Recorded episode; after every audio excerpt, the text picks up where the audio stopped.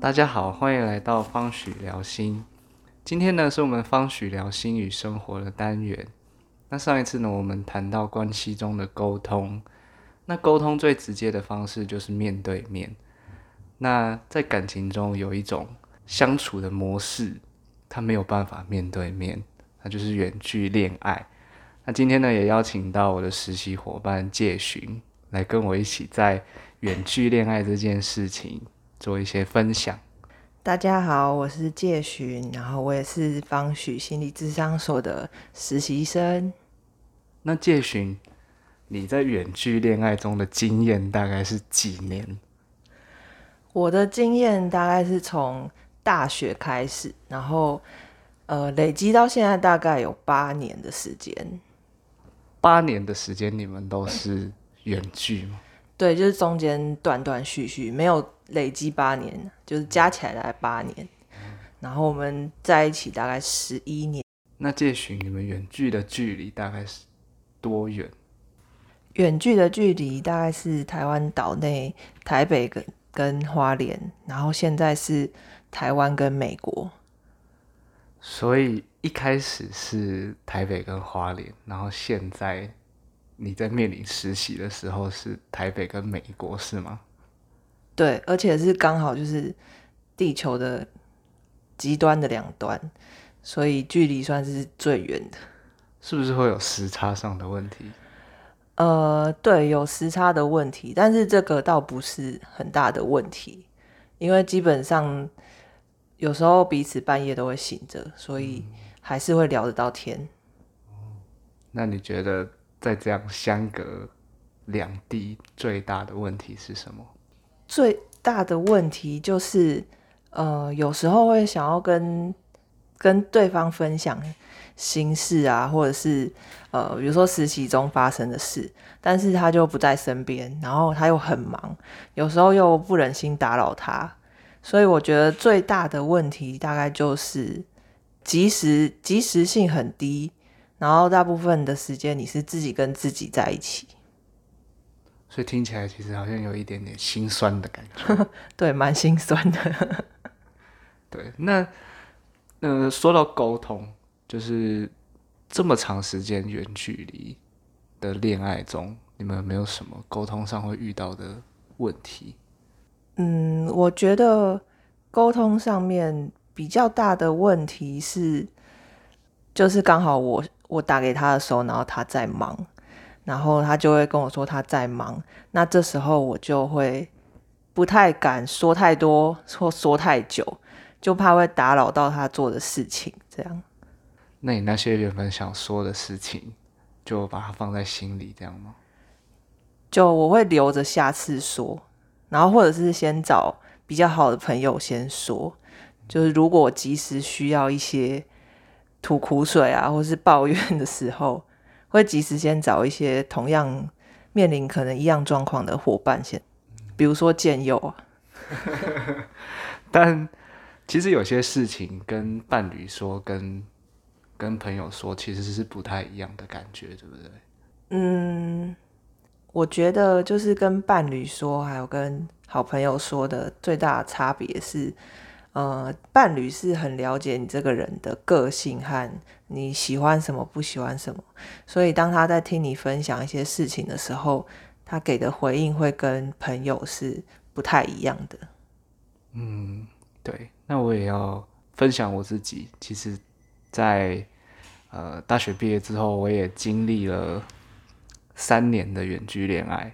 那呃，是我现在的老婆，是台北跟台东的距离。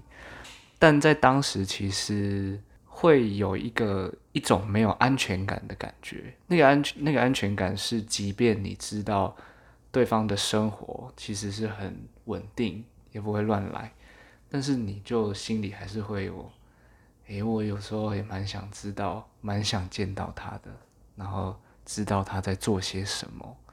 那你们在台北跟美国？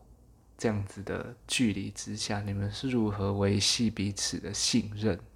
嗯，我觉得，呃，最重要的一点就是，因为我们还有时差的问题，所以彼此会有一个默契，大概在某一个时间点是两个人都在线上的。那那个时候我可能就会打视讯电话给他，或是他打给我，然后我们就会有一个时间是大概也不会太长，大概十五分钟、二十分钟，然后两个人就是专心空下那个时间来跟彼此说话。然后专心空下的优点就是这样是一个高品质的。精致的时间，就是确定两个人都不会因为别的事情而分心。这个有固定频率，然后固定时间，能让两个人，即便是没有办法面对面的见到，但是在视讯或者是电话，彼此都有感觉像是惦记着对方的这一点是很重要的，是吗？对。然后我觉得还有一点是。呃，就是你随时可以让对方知道你正在做什么，然后接下来可能要做什么，就是不用去猜你的行程啊，因为见不到面，就是会去猜对方在做什么。但是当你知道对方就是那些行程，然后他都会跟你报告，然后固定时间你都知道他在做什么，其实就可以维系那个感情。好像也是信任感从这里慢慢的不会再去猜想。对方可能会瞒着你什么的，因为好像彼此都很坦诚，对，就让我想到我自己那时候其实也是这样，所以可能一开始会很没有安全感，但到后面彼此坦诚行程，然后可能真的有时候忙碌没办法像借询跟你的伴侣一样，会有一个每天见面的时间，对，但我觉得。很重要的是，彼此都重视对方的表现。那介寻有没有什么在你们远距的相处中有趣的事情可以跟我们分享的？有，有一件还蛮有趣的事情，就是，呃，我们虽然每天都会讲电话，但是我都会问他一些生活上的问题。然后那些问题像是：你今天吃饭了没啊？你吃什么啊？你有喝水吗？你昨天睡了睡多久啊？然后你现在在干嘛？大概是这一类生活上的问题。那虽然我大概都知道答案，可是就例行性还是要问一下。然后有一天呢，我就打电话给我先生，然后他就自己的开始报备了这些问题。他就说：“嗯，你要问我我吃饭了没？我吃了。你喝水了吗？我喝了。”你昨天有睡饱吗？有。你现在在做什么？写研究。他就开始自问自答这些问题，然后我那时候听到的时候就觉得很爆笑，因为我也没有想到我每天都问一样的问题。但是你的先生蛮好的，是，他好像也不会觉得每天问一样的问题会很厌烦，而是他用比较诙谐的方式，然后。算是增加你们两个相处的情趣。那我们前面聊了这么多关于远距的，比如说信任啊、安全感啊，那你觉得远距恋爱有没有带来怎么样的好处？远距恋爱还是有带来一些好处的，虽然大部分人听起来都会觉得缺点比较多，但是其实它的优点也是蛮重要的。像我会觉得。呃，远距恋爱可以培养一个人自己跟自己相处的能力，因为呃，假设我们想远一点，如果跟这个人走了几十年，然后一起变老，一定可能会有一个人先离开。那这个时候，你要怎么面对自己接下来的生活？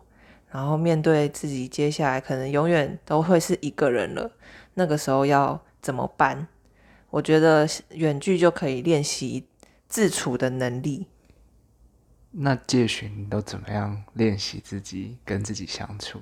我会可能会去看一些我有兴趣的书，然后会去培养自己的兴趣，比如说弹钢琴啊，或是跟好朋友吃饭啊，聚一聚，或是出去踏青什么的，就是建立自己的生活方式跟社交圈。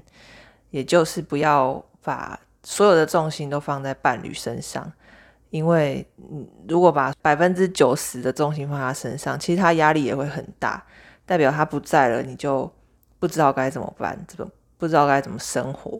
所以我会觉得，一个人能够把自己顾得好，两个人的生活才会更好。听到介寻刚刚在说那个练习要跟一个人相处这件事情，其实我也会回想到当初我在远距恋爱的时候，那时候的我好像就是把很多的重心都放在对方的身上，并不是哦，我好像一直想要过去找他之类的，但是是我好像随时都在担心，随时都在挂念着对方。但那时候的我就没有好好的像介群说建立自己的生活方式，好像就会有一点失去自我的感觉。但回想起来，其实那也是一段很特别的时光。现在如果再让我经验一次，也许我也要重新慢慢的认识自己，然后练习跟自己相处。那也欢迎大家到我们。Podcast 或是脸书的文章下分享自己的远距恋爱的经验，我们都会回应跟彼此分享。